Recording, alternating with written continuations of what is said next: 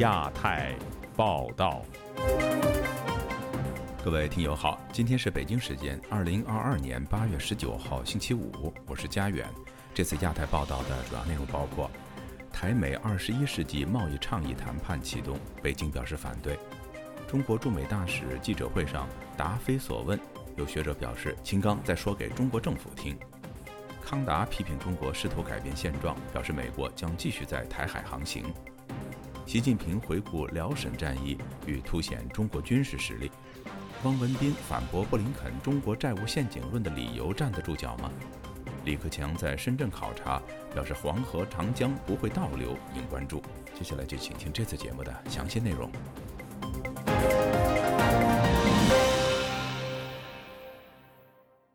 台美二十一世纪贸易倡议谈判正式启动，美国贸易代表处十七号晚间宣布。美台就台美二十一世纪贸易倡议达成谈判授权共识，预计第一轮谈判今年初秋展开。台湾行政院经贸总谈判代表邓正中透露，预期今年年底会有些小范围的成果，但这一谈判却引起北京方面的不满。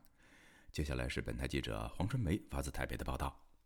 美国副贸易代表比安奇表示，在美国在台协会和中华民国台湾驻美台北经济文化代表处的主持下，与台湾进行谈判，将深化双边的贸易和投资关系，推进共同价值上的贸易优先事项，并为彼此的劳工和企业促进创新和包容性经济增长。比安奇说：“我们计划制定一项雄心勃勃的时间表，以实现高标准的承诺和有意义的成果，涵盖谈判任务中的十一个贸易领域。这将有助于建立一个更公平、更繁荣和更有弹性的二十一世纪经济。”另一方面，台湾行政院经贸谈判办公室在台北时间十八号发出新闻稿，表示经由严谨准备过程及协商，双方同意正式启动台美贸易协商谈判。经贸办表示，在准备过程中，双方均展现高度的企图心，期盼尽速获致具体成果，签署贸易协定。台湾行政院经贸总谈判代表邓振中日前接受广播节目访问，已经先行预告这一项好消息。他谈到，启动谈判后，台湾会与美方安排时间与地点，要谈的议题相当的广泛，还需要安排与组织。但是他透露，美方很有诚意，预期呃，甚至在今年的年底，应该就有一些比较小范围的成果。到了。呃，明年呢，我们希望就能够把整个事情通通完成。邓振中指出，过去台美谈判都是美方要求台湾开放这、开放那，例如保护制裁权、开放银行服务业、律师等。这一次谈判是对等，将来签订的协定条文都是彼此要受拘束的，涵盖范围很多。态势上，这一次可预期和以前不同。它是一个对等的基础谈出来的。并不是单边，就是由台湾呢，必须承担很多义务，美方也要承担很多义务，这样子的话，两个国家的关系才能够更深入，嗯，走得更远。台湾有部分舆论解读认为，台湾如果能在台美二十一世纪贸易倡议与美国达成协议，将有助于台湾加速推动参与 CPTPP 跨太平洋伙伴全面进步协定和印太经济架构。台湾的中华经济研究院 WTO 中心副执行长李纯同意这样的看法，但这并不等于台湾拿到 CPTPP 和 IPF 的入场券。李纯分析，加入 CPTPP 的关键不在台湾准备好了没，而是政治问题。现在看来，日本、澳大利亚对中国加入 CPTPP 有很多疑问，所以中国大概无法进入下一阶段成立工作小组，这也牵动台湾的进度。iPad 的经验可以看到，东南亚国家现在很怕选边，任何会被移。怀疑有选边意图的这些，他们都想要回避。李纯指出，东盟成员国不想被拉进抗中挺台的表态，因为中国无法往下走，导致其他国家也不愿意支持台湾继续走下去，因此台湾今年加入可能性并不高。自由亚洲电台记者黄春梅台北报道。台湾大陆委员会于八月十八号公布最新民调，显示有九成的民众反对中国对台大规模军演。同时，有八成民众认为中国政府对台湾民众的态度不友善。另一方面，中国驻美大使秦刚在十六号接受美国媒体联访，当媒体提出台湾大多数民众不愿意回归等问题时，秦刚以中方一贯的论述回应，回避问题。以下是本台记者唐嫣媛的整理报道。委会于八月十八日公布的民调显示。有近八成民众认为台湾与中国大陆相互不隶属，并且反对北京最新对台白皮书中所提到的一国两制台湾方案。另外，对于两岸关系未来的走向，则有高达百分之八十六的台湾民众支持广义维持现状。透过这份民调，大陆委员会发言人邱垂正呼吁北京当局正视台湾民意，不要单方面破坏台海和平稳定。针对台湾民意，美国圣托马斯大学政治系系主任叶。耀元告诉本台，呃，现在现在中国对台湾的这种军事演习啊，它反而会造成一个呃负面的效果，因为这样子一直一直在恐吓台湾哦，然后再加上台湾目前对于自己的主体性比较有一个足够的掌握，也比较有一个足够的认可，那对于来自中国的这样子的一个一个威吓，反而会造成人民对中国更为反感。对于台湾人民偏好维持现状，他也提到，台湾的维持现状是我们要维持现在的生活。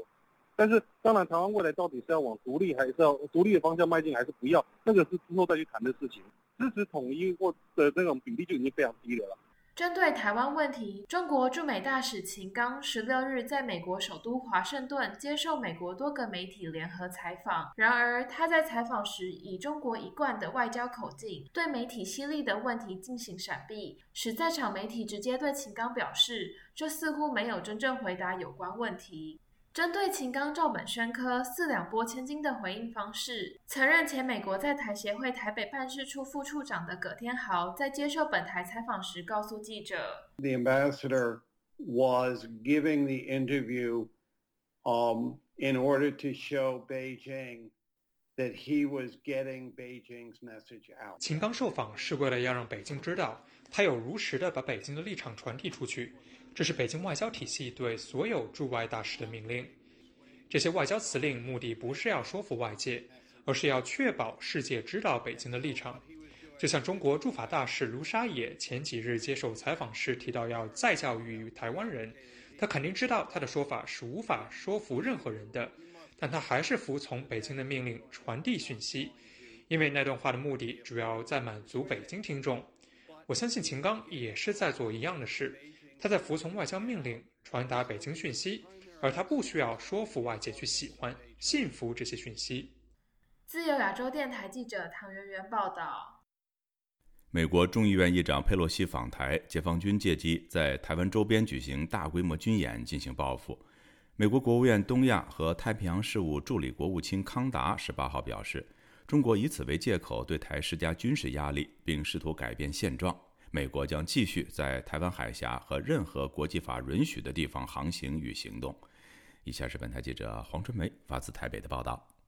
康达十八日在电话记者会表示，美国众议院议长佩洛西这一次访问台湾符合美国的一个中国政策，而且并非史无前例。中国以此为借口对台湾加紧施压，并试图改变现状，危害两岸以及印太地区的和平与稳定。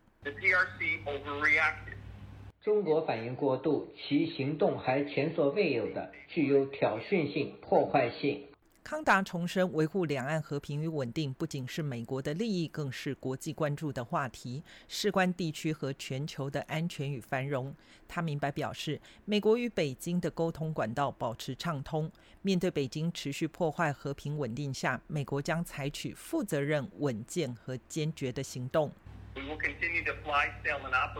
美国将继续在台湾海峡和任何国际法允许的地方航行与行动，以符合美国长期对航行自由的长期承诺。康达坚定表达美方立场。美国驻中使馆在推特将美国国务院亚太媒体中心的推文翻译成中文并转推。第一则推文提到，有一方在谋求改变海峡两岸的现状，不是美国，不是台湾。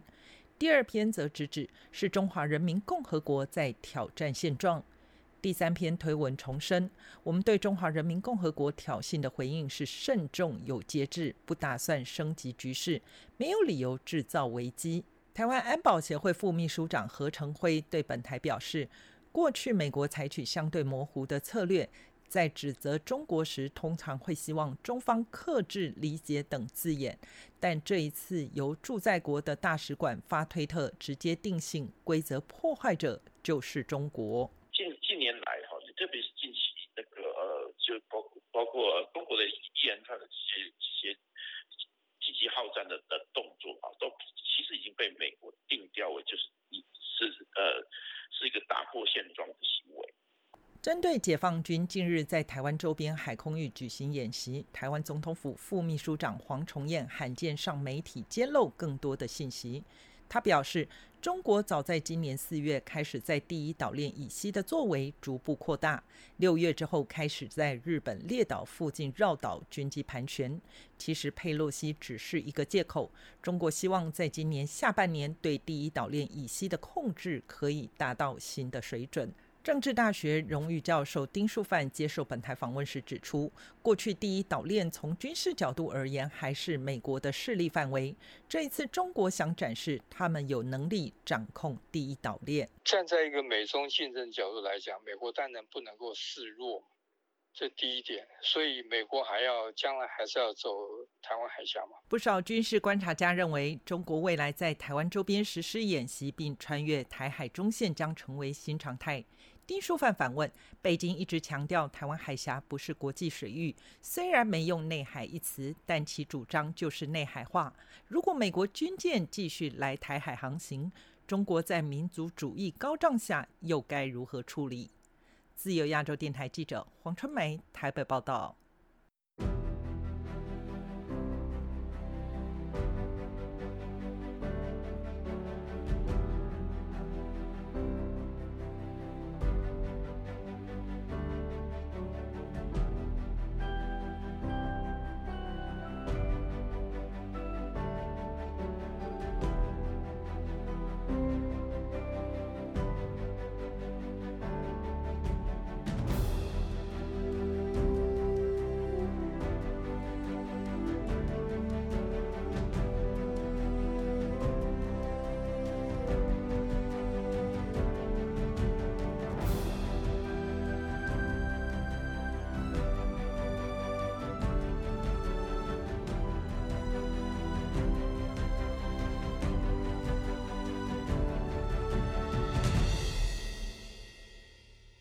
中共高层北戴河会议之后，总书记习近平本周二到访位于辽宁锦州的辽沈战役纪念馆。有评论认为，在台海紧张局势升温之际，习近平北上辽宁回顾国共内战时期的胜利，意在显示解放军的实力。以下是本台记者古婷的报道。北戴河会议结束后，习近平首次露面辽沈战役纪念馆。新华社报道，习近平十六日到辽宁省锦州市考察了辽沈战役纪念馆、东湖森林公园，回顾东北解放战争历史和辽沈战役胜利史，听取了辽宁省防汛工作和当地加强生态环境修复保护情况介绍，并就做好防汛工作、提高灾害防御能力作出重要指示。不过，官媒并未报道其讲话的内容。辽沈战役是。第二次国共内战时期的三大战役，即辽沈、淮海及平津战役的首战，历时五十二天。据中国共产党新闻网的资料，解放军共歼灭国民党军队四十七万人，解放了东北全境。该战役改变了国共两军的军力，其后解放军人数不断增加。台湾资深军事评论员齐乐毅认为，习近平考察辽沈战役纪念馆，无非是想在海峡两岸局势紧张的气氛中，再一次向国内民众发出。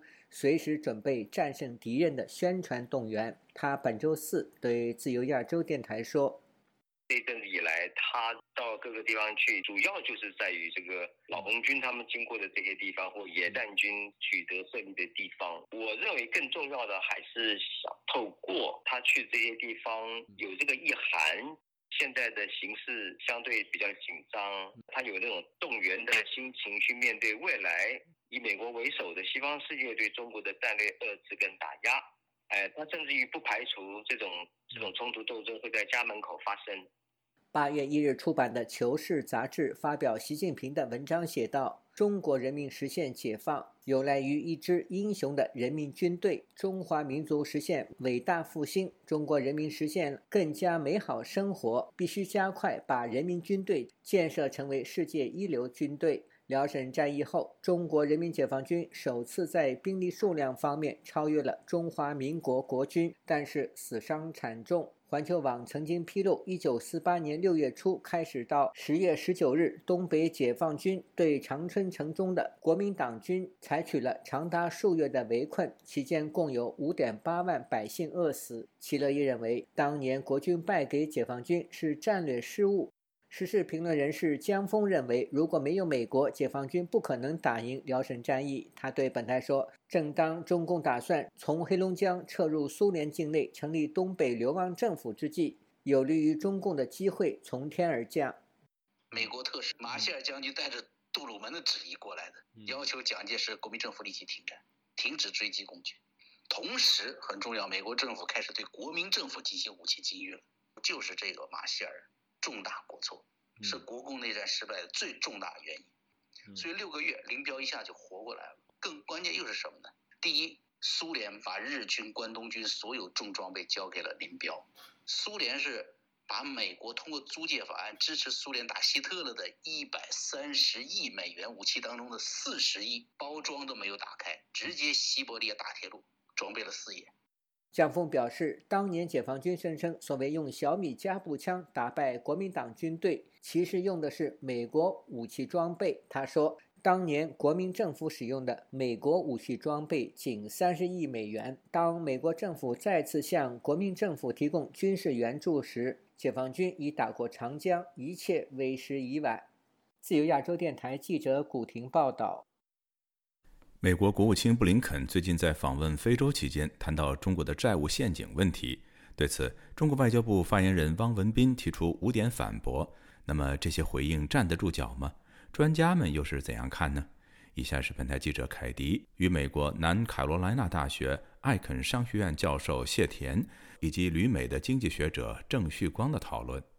美国国务卿布林肯上周在访问南非期间，公布了美国撒哈拉以南非洲战略。布林肯强调说，美国并未要非洲在华盛顿和北京之间选边站。不过，在白宫发表的相关文件中，美国还是对中国发出了严厉批评，称中国将非洲视为一个重要舞台，以挑战基于规则的国际秩序，推进其自身狭隘商业和地缘政治利益，破坏透明度和开放性，削弱美国与非洲人民和政府关系。布林肯还说。美国既会回应在撒哈拉以南非洲日益增长的有关外国活动和影响力，也会参与一个正在经历巨大社会、经济、政治和安全变化的地区事务。本周四，在中国外交部例行记者会上，有中国官媒记者提出，布林肯在访非期间再度炒作所谓“中国债务陷阱论”，中方有何评论？发言人汪文斌回应称，所谓中国债务陷阱是美国和西方为转嫁自身责任炮制的谎言，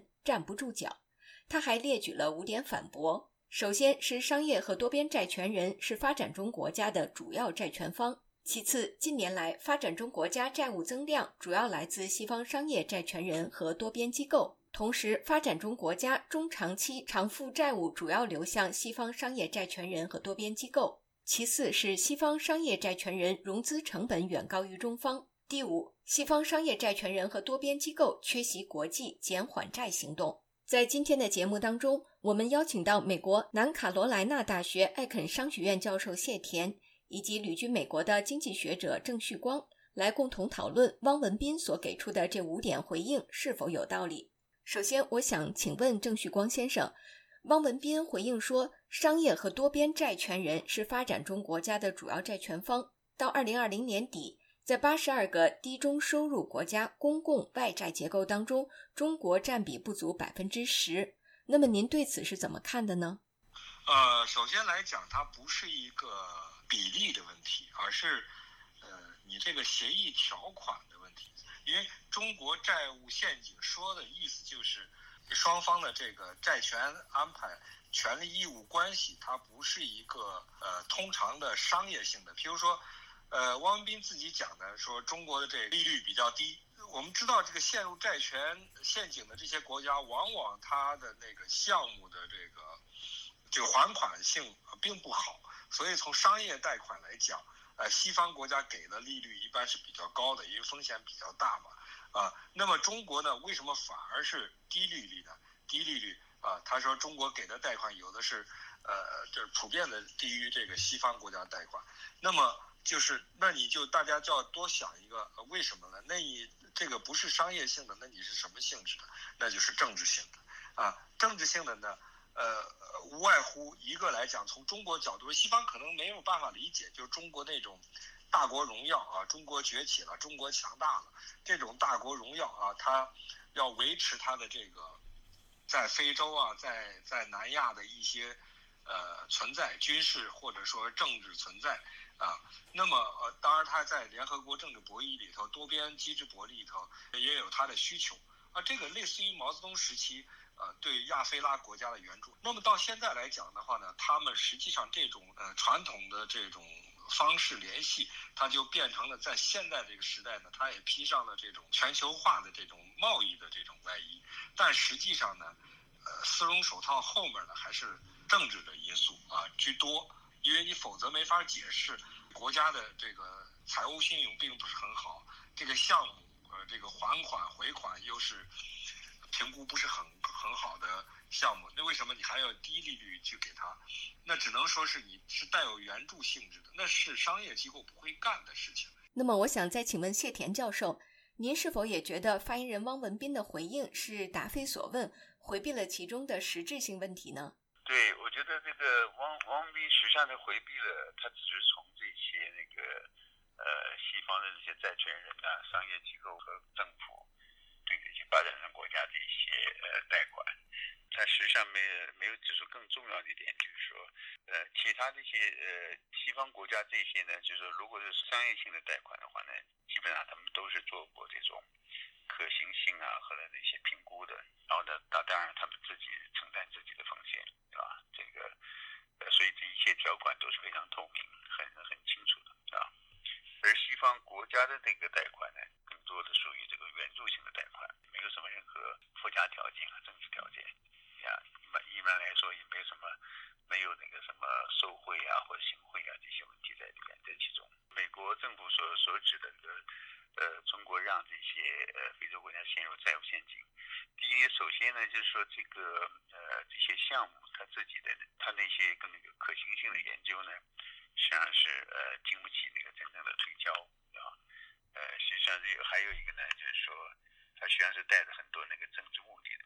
我们知道中共实际上是在通过这个“一带一路”，呃实际上通过它这些商业贷款和援助，他有这些政治目的呢，呃绑绑架在其中。还有一些还有呢，虽然可能中国的贷款可能低利率。要低一点，对吧？但实际上，中国这些项目呢，实际上是延续了中国中共在中国自己的土地上这种过度的房地产开发和基础设施建设，本身它就是一种那个属于扩张性的和浪费性的啊，这也是让这个中国老百姓也背上了这种沉重的债务，所以中国自己就有这种债务问题。现在他把这些债务问题，同样的就是过度基建的这种债务问题呢，实际上是转移到了这。些呃非洲国家和发展中国家，对这些国家来说，你即使是利息比较低，但是也是一个沉重的债务负担。这就是布林肯所说的那个债务陷阱的问题。好的，最近七国集团领导人在年度峰会上也承诺，在五年内要筹集六千亿美元投资于发展中国家基础设施建设。那么，郑旭光先生，您觉得这种西方和中国比投资的方式，是否能够有效应对中国“一带一路”和影响力扩张呢？我感觉这个龙儿统治的照猫画，说我们要在当地搞这个基建啊，帮助当地，我觉得这个是没有意义的，这是没有意义的啊。就是西方国家还是呃应该通过自己的这种影响力，帮助呃当地实现比较清廉的政治。我觉得这个还是最核心的一个问题，啊，因为你去，呃，和中国搞这种竞争，你很难竞争得过他，啊，就是，呃，商业机构有没有动力？当然没有动力。你西方的给他呃低息贷款和中国拼，当地官员可以在中间有灰色收入，那么西方国家是不是也可以去搞这种勾兑？好的，那么谢田教授，您对这个问题是怎么看呢？我想，这个西方社会如果想应对的话呢，就是把这些项目和那个的本身告诉这些人民的真相，让他们也让这些发展中国家人们呢，呃，迫使政府政府呢公开这些项目的后面那些内幕，让人们知道这后面一些政治交易。我想这个就足够了。好的，感谢两位接受我们的访问。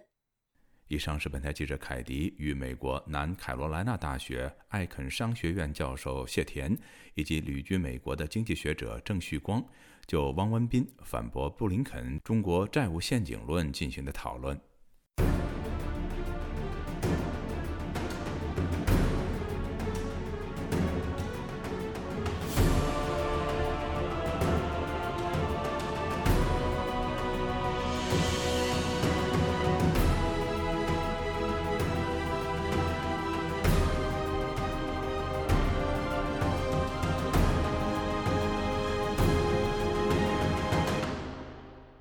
国总理李克强本周二在深圳考察期间，主持广东、江苏、浙江、山东等省主要负责人的座谈会，敦促稳经济、稳就业。同时，李克强有关黄河、长江不会倒流的言论也引发外界关注。请听记者古婷的报道。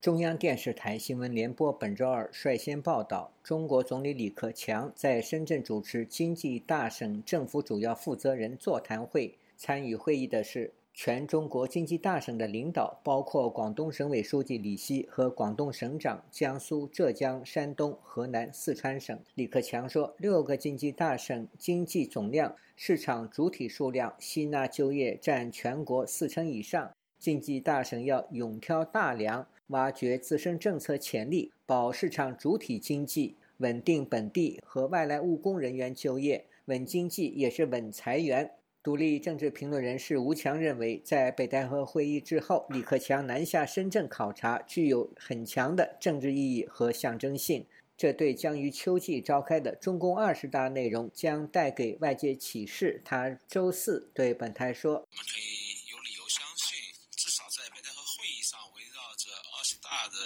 人事布局以及二十大党的总路线，看起来。”改革开放仍然是其中一个很难以去掉的传统力量。这传统力量作为改革开放的遗产，还会以某种方式进入到二十大决议报告当中，并且影响到二十大的人事布局。与此同时，李克强在深圳视察比亚迪公司时，鼓励企业结合科学，与工匠精神进一步做大做强。而在考察盐田港时，李克强形容当地。过去是盐田，现在变成银田，要打造更高水平的国际货柜干线港，努力成为金田。李克强给现场人士打气，他说：“通过开放还要继续往前推进，黄河、长江不会倒流，盐田港的水也是会滔滔不绝，而且不仅要继续保持你们的优势，还要扩大。”吴强说：“李克强在深圳的一番话也算是一种政治宣誓。”他说：“我相信他会通过李克强这样一种政治宣誓。”对二十大的人事上的变动会产生相当的牵制作用。李克强在七中全会之前，在二十大当中，在明年三月份正式卸任总理呃之前的半年当中，他试图将邓公的遗产最大程度的呃嵌入到二十大的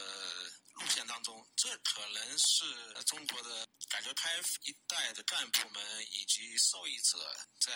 过去两年半疫情。冲击之下，能够发出的最大的声音。李克强还专程到深圳莲花山，向提出改革开放的前领导人邓小平献上花篮。时事评论人士李阳认为，深圳是改革开放的第一个经济特区。李克强此次到深圳所传递的信号非常明显，他对本台说：“那就是要继续坚定不移的走改革开放的道路。”李克强啊。跟习近平的那些想法做法，我感觉他们两个是风马牛不相及的。这说明呢，对目前这种形势的一些看法和想法以及做法不相一致的。现在李总理现在在努力的啊，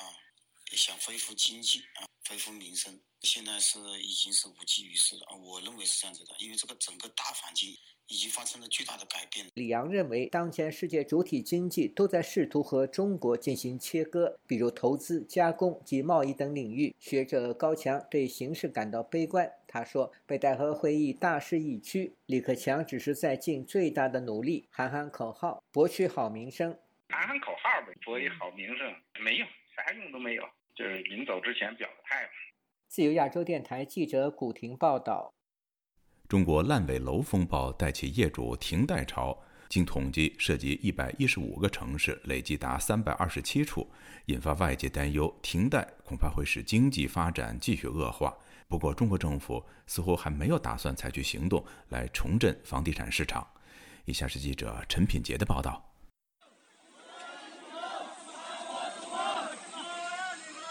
烂尾楼引发的停贷潮从七月开始延烧，许多楼盘业主抱团停贷，接二连三发表停贷告知书。要求房地产商全面复工，否则将停止偿还贷款银行的本金加利息。有涉及停贷人士于在线存储库 GitHub 上统计搜集全国各省市停贷通知总会。本台记者于八月十八日查询发现，停贷楼盘累积至少涉及一百一十五个城市，达三百二十七处，数字仍在攀升中。其中以河南省有六十六处为首，接着是陕西省和湖南省。一名业主无奈表示：“若非迫不得已，没有人愿意停贷。”我请同事代读他的说法：“停贷意味着首付和前期的利息都没了。现在买房哪个不是东拼西凑，掏空好几个钱包，负债累累？哪个烂尾楼的业主首付不是几十万，背着百十来万的贷款，房子都没了？”不及时止损，还要继续还贷吗？美国南卡大学商学院教授谢田就认为，停贷风波恐怕会对中国经济造成严重影响，因为涉及停贷的业主多为中产阶级，是经济贡献主力。金融界的问题呢，会从停贷和断供来引发，这些涉及的是那更多的钱，并且这是城市居民，会引发那金融和银行业的问题，它涉及的钱太多。比量也很大，并这些人都是社会的中间，都是有工作、有钱、有资产的人。八月十五日，中国国家统计局公布数据，指今年一月到七月的房地产开发投资比上年同期下降了百分之六点四，比今年前六个月的百分之五点四下降幅度更大。路透社根据统计局的数据推算出，今年七月份的房地产投资同比下降了百分之十二点三。为今年最大降幅，而房屋新开工面积下滑了百分之四十五点四，是二零一三年二月以来的最大降幅。七月份针对开发商国内银行发放的贷款下降百分之三十六点八，而收不回贷款的银行也成了受灾户。总部位于深圳的金融业者平安银行周四股价下跌，因停贷房屋的逾期款项达到七千八百万元人民币。美国财经媒体人王健就表示，先前有传言中国政府将支持银行向开发商发放贷款，来解决烂尾楼的窘境。不过目前仍无下文。但是现在呢，只听楼梯响，不见人下来。一个问题就是，你你不能一不小心把银行给埋在里面去了。银行其实风险很大。烂尾楼其中有一个受害者，这边是小业主，另外一边就是银行。如果开发商最后你再借款给他，他最后倒闭了，那你可能出现的坏账会更多。王健担心停贷风波持续扩大，恐造成商业银行暴雷而引发金融危机。强制理财把商业银行一直拖下，一起拖下水啊！因为你要把这个事情再延续下去，那就商业银行就暴雷啊，商业银行就破产了，因为钱最终是都是从商业银行来的。根据美国媒体《华尔街日报》的说法，目前仍然没有明确的迹象表明中国政府将采取举措来挽救房市。此前有报道称，中国政府将为一些较健康的民营开发商发行新债券，提供担保，使部分的中国房地产开发商股票和债券在周二反弹。其中，龙湖集团的股票就上涨了百分之十二，碧桂园则是上升百分之九。自由亚洲电台记者陈品杰华盛顿报道。今年第二季度，中国最大规模的上市科技公司腾讯的市场业绩远低于外界预期，收入和利润出现双轨下滑。有学者认为，在当局严厉的整顿和监管政策下，中国高科技行业将出现裁员潮。下面是本台记者陈子飞的报道。腾讯在第二季度录得一千三百四十亿元的人民币收入，年减百分之三。净利润为一百八十六亿元人民币，年减幅度达到百分之五十六，降幅也是腾讯自二零零四年在香港上市以来录得最大的季度利润降幅。对于收入和净利润都减小。根据媒体报道，腾讯董事长马化腾表示，腾讯已经在第二季度退出非核心的业务，收紧开支，也会研究如何增加收入来源。腾讯控股总裁刘炽平表示。中国今年没有出台对平台经济造成重大不利影响的新规范，相信监管的环境正在慢慢改变。腾讯的公司资料显示，第二季度员工的总数比第一季度减少了超过五千人。有腾讯的员工表示，除了裁员之外，公司也取消了激励奖金。暂停今年员工升职和加薪的安排，也取消了部分员工的免费早餐和加班晚餐奖励等福利。香港中文大学商学院亚太工商研究所名誉教研学员李教波表示，腾讯的业绩表现差，反映去年中国打击平台经济的力度过猛。有啲唔係好正常，疫情本來係一件好事嚟嘅，能夠令到呢啲嘅平台經濟情況是不正常。疫情本來對平台經濟來說是一件好事，因为民众都需要透过网络消费。我相信现在的效果。是早前中国政府针对平台经济造成的监管风暴药力过强所影响。平台经济之前的确实有问题，不是说不需要监管，不过一旦监管的活力过猛，是需要一定时间才能回到正常水平。我相信政府也在做微调的工作。李兆波表示，中国经济正处于调整的阶段，民众会减少在娱乐方面的开支，也让以往借助游戏市场发展带动业绩和股价增长的科技公司，如同腾讯，在市场和利润没办法增加之下，需要通过裁员减小成本。相信中国高科技产业界开始面临一场痛苦的裁员潮。经济学者施令表示，去年中国整顿平台经济，让国际投资者相信。相关的规管只会持续，已经慢慢撤走资金。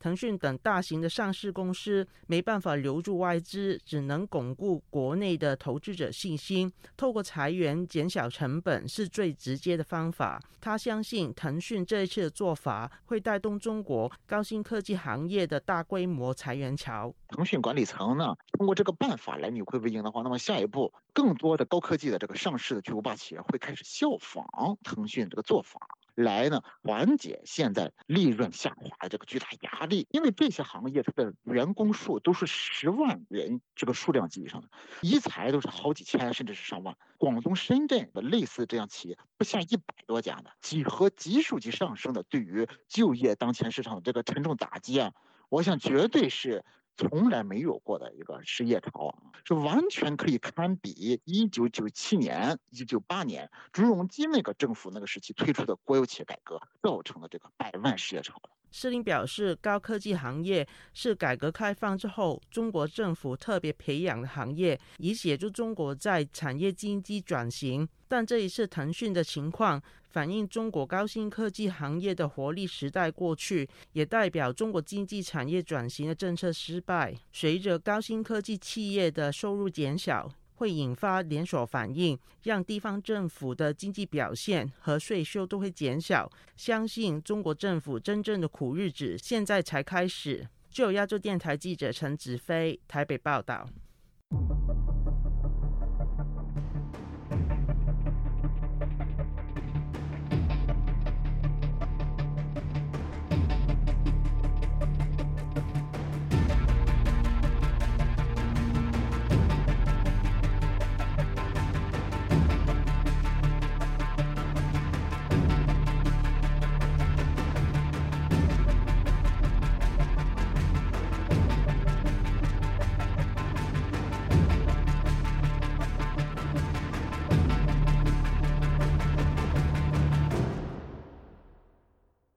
中國多家互联网科技公司近日按照网信办的要求，向监管部门提交了演算法资料。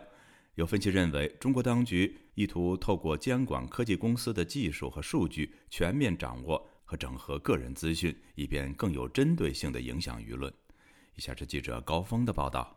中国国家互联网信息办公室上星期发布境内互联网信息服务算法备案清单，列出阿里巴巴、腾讯、美团等三十家互联网科技公司旗下美团、抖音、天猫、淘宝等应用城市的演算法如何收集用户数据。这些数据包括用户的点击内容、逗留时间长短、评论。点击喜欢或者不喜欢等，应用程式会根据数据为客户量身推送产品或服务。每个演算法都有备案编号，民众可以透过系统查询。美国财经传媒 CNBC 表示，美国和欧盟至今没有法律要求科技公司提交演算法，形容中国建立演算法注册系统堪称前所未有。美国圣汤马斯大学政治系系主任叶耀元表示：“演算法在网络世界无处不在。演算法的意思是，就是一个软体，它在它在背后去支撑它的平台以及支撑它的资料的一个流转所使用的语法。”例如说，我在 Facebook 上面应该会看到什么样的 post？我可能有上千个好友，我这我有可能 follow 很多的很网络红人。为什么有一些人的东西会我会看得到，有些人东西我会看不到？那也就是它背后是用某种程度的语法，根据你可能在网络上的一些习惯，去计算出你会喜欢什么样的东西，计算出你会是什么样的人。某种程度，它就是需要有你的一些资料计算你的行为啊。他形容。科技公司上交演算法，等同让网信办直接跟服务商的伺服器接轨。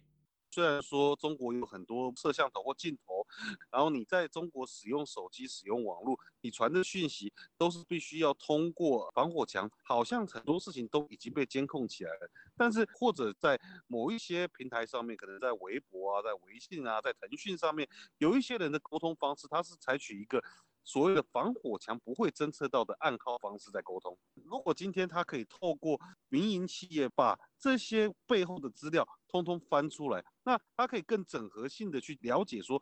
每一个人到底在他不同的一个社交生活环境里面，还有他在网络的一个行为，他到底在做什么？就打个比方好了，就是你可能使用电脑看一些色情的图片，可是政府其实不会知道你在看色情图片。但是，因为他可能透过这些互联网的互联网的公司，而得到了你在看色情图片的讯息。哪一天如果因为什么特别的事，他可不可以拿这个事来威胁你？叶耀元相信，掌握演算法资料有利于中国当局管控舆论。他可以通过这些演算法去找到哦，哪一些人比较不喜欢中国政府，哪一些人比较喜欢外国，对美国比较支持。用这个演算法去把这些人慢慢都抓出来，甚至他可以对这些人去投下一些特定的讯息，想办法去对他们进行一种思想上的改造。对于可能潜在的一些危机分子，或者是对于那些相对来说是比较爱国的分子，他都可以去针对这些人提出不同的讯息，让让他来让他们比较支持共产党或更支持共产党。你不是小粉红，我把你培养成小粉红；你是小粉，我让你更小粉红。你如果是反叛分子，我就想办法去让你看不到你觉得不好的讯息。六四学院领袖王丹在本台《亚洲很想聊》节目中表示，网络世界存在人为因素，即使科技公司愿意配合，中国当局也未必能达到网络和谐的目的。他对中国的这块土地上任何一个角落。可随时可能发生什么事儿，他都是非常担心的，没有信心。可是另外一方面，我也不觉得说这个样子真的就能有效的防控住所谓的社会不稳定的发生嘛？因为你所有的这些数字的东西、机器的东西、高科技东西，你最终还是要靠人去掌控。就不管你手里掌握了多么高科技的东西，但如果得不到下面的人对你的真心的那种支持的话，那他在使用高科技的过程中，他是可以放水的。近年，中国政府加强对科技行业。在资料安全、反垄断等领域的管控。今年三月更公布规定，以防范科技公司滥用数据为由，强制这些公司向当局交出演算法。上海华东政法大学学者翟伟表示，演算法属于商业秘密，相信网信办公布的资料只是这些公司所提交的部分内容。他说。目前网信办只要求公司提交基本资料，日后可能会要求披露更多细节。从而调查有否违规使用数据。自由亚洲电台记者高峰香港报道。英国商务大臣夸西克沃腾星期三宣布，引用国家安全和投资法案，阻止一家香港企业对英国科技公司的收购案。这是英国政府首次针对香港企业动用上述法案。而在不足一个月前，英国政府也曾叫停了另一家中国企业的收购计划。有分析认为，此举凸显了英国政府对中方涉足英国经济越来越反感。下面请听本台记者吕希发自英国伦敦的报道。这次被英国政府叫停的收购案，涉及去年八月才在香港注册成立的香港超层控股有限公司以及英国电子设计公司 Pussy 有限公司。英国商务部的声明说，超层控股计划收购 Pussy 有限公司全部的股本。触发英国国家安全和投资法案底下的疑虑，决定阻止收购案继续进行。英国商务大臣夸西克沃腾在声明中表示，Pussy 为电子设计自动化产品研发的软件，可以被用于建设尖端集成电路，并被应用在居民两用设备上，因此认为必须阻止收购案。以减低对英国国家安全带来的风险。以下我的同事读出：电子设计自动化工具有可能在自动或者用户不知情下被利用来构建国防技术能力。当这家企业及其资产转让给收购方后，这些风险就有可能出现。Pussy 有限公司在2000年成立，总部位于英国布里斯托尔，是一家电子设计自动化公司。据收购方香港超层控股有限公司，成立才刚满一年，关于公司的背景和公开资料也少之又少。而英国商务大臣这次引用的国家安全和投资法案，是在今年初生效。授权政府审查和干预任何可能危害英国国安的收购。而自从法案生效以后，英国商务部已经三次介入涉及中国企业的收购案。第一宗是在今年五月底，英国商务部宣布审查中国半导体巨头文泰科技旗下的安氏半导体公司对英国最大。芯片制造厂纽波特半导体制造厂的收购案，目前商务部已经延长审查的期限。而第二宗是在不到一个月以前，英国商务部引用国家安全和投资法案，直接禁止曼彻斯特大学向北京无限愿景科技有限公司分享动态摄影机技术。彭博社的报道形容，这一次英国商务部禁止港企收购英国企业，是英国对中国投资越催敌视的最新例证。以下我的同事读出：夸西科沃腾的决定表明，由于中英两国在人权、国防和安全问题而关系日趋恶化，英国对中国涉足其国内经济日趋反感。值得留意的是，目前英国执政保守党党魁最后两名候选人近期都争取展现对华强硬立场，党内支持度领先，有望成为下任英国首相的现任外相特拉斯更扬言要打击中资企业，并警告英国不应该在战略上依赖中国。而商务大臣夸西克沃腾作为特拉斯的忠实支持者，可以估计英国未来针对中国企业的举措将会陆续有来。自由亚洲电台记者吕希，英国伦敦报道：中国知名的反美斗士司马南被提报2010年在美国买房，引起舆论炸锅。司马南在个人微博录制视频，信誓旦旦地表示家人没有绿卡，美国的房子交给别人打理，家人没住过。环球时报前总编胡锡进出声帮忙缓颊，但网民批评司马南玩双标，炉火纯青。更多人质疑他如何转了人民币二百万元出境。以下是记者黄春梅发自台北的报道。我是东城区居民司马南。从今天开始，我的节目开场的这个贯口要做一点修改。我是中国公民，北京市民，北京市东城区居民司马南。我在美国二零一零年花二十五万美元买了一个房子。啰嗦不啰嗦？但是不这么说不行了。一向以爱国者自居的司马南拿自己的开场贯口自嘲，他还录制几段美国房事丑闻，并以视频和文章的形式招认。他二零一零年花了二十五万七千美元在美国买了一个小房子。铺天盖地都是关于这个事情的报道，我现在必须以非常沉痛的心情啊，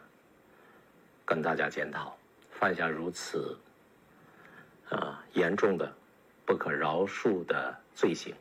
曾经批评别人反美是工作，留美是生活的司马南受到舆论挞伐。为了防事，他接受有关方面的询问，他也根据录音整理出问答内容。对于全家是否为美国国籍，他回道：“没有这回事儿，你拿出证据，这房子送你。至于有没有绿卡，美国房子谁住？”他说：“我们家没有绿卡，房子交人打理，谁住我不知道，反正我家没人住过。”司马南美国买房在社交媒体引发热烈讨论，热门的转帖文章包括英雄见问：“司马南的骨子里反美国吗？”他改了鲁迅的这一段话。满口仁义道德，却干着吃人的勾当，用在司马南的身上，就是满口反对美国，却干着爱国生意的勾当。有网友给司马南算了账，二十五点七万，也差不多是一百七十五万人民币。他如何偷运两百万资金出境呢？此时有人跳出来帮司马南说话，胡锡进为司马南护航说。对美舆论斗争，我认为需要中国的知识分子群体和网络界整体参与。怎么在美国买过房子就没资格了呢？资深媒体人高瑜接受本台访问时表示，像是胡锡进、司马南这些人等于中国的公知，但是这种公知是带着引号的，当然不属于现在一般被封杀的公知。他们这些公知主要是有话语权的，有话语权就是要为呃中共。啊，来，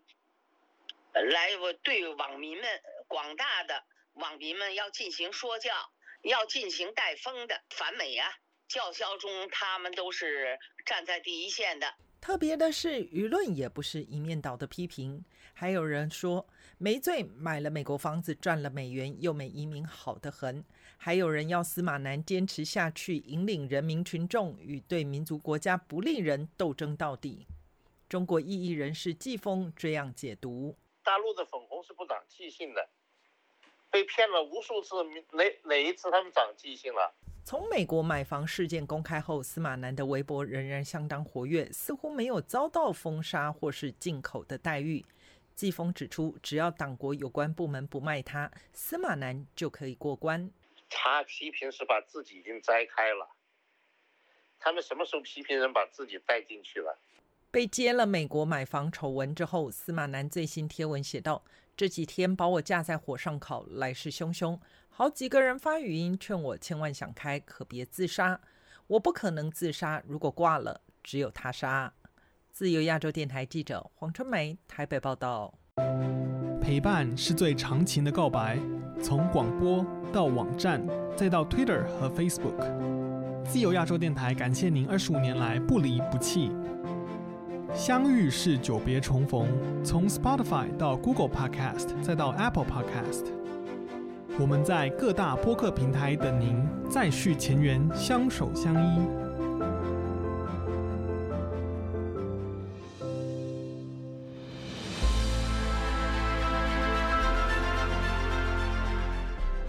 用暗网访问自由亚洲电台，避开老大哥的眼睛。为了协助读者能够安全地获取被中国政府封锁的新闻，自由亚洲电台联手开放科技基金为公众提供暗网入口。中国大陆的读者可以借此匿名访问本台，以浏览最新疫情消息和其他敏感新闻。该暗网普通话网址是 https: 冒号斜杠斜杠 www 点 rfa 六二 zl 六。z 六 o w m t l f 点 o n i o n 斜杠 m a n d a r i n 斜杠，读者可使用基于火狐的洋葱浏览器，匿名访问以上网址。该浏览器最初由美国海军研究实验室设计，可以通过像洋葱一样的多层加密结构，屏蔽互联网用户的地点和身份。绕开政府的审查和监控。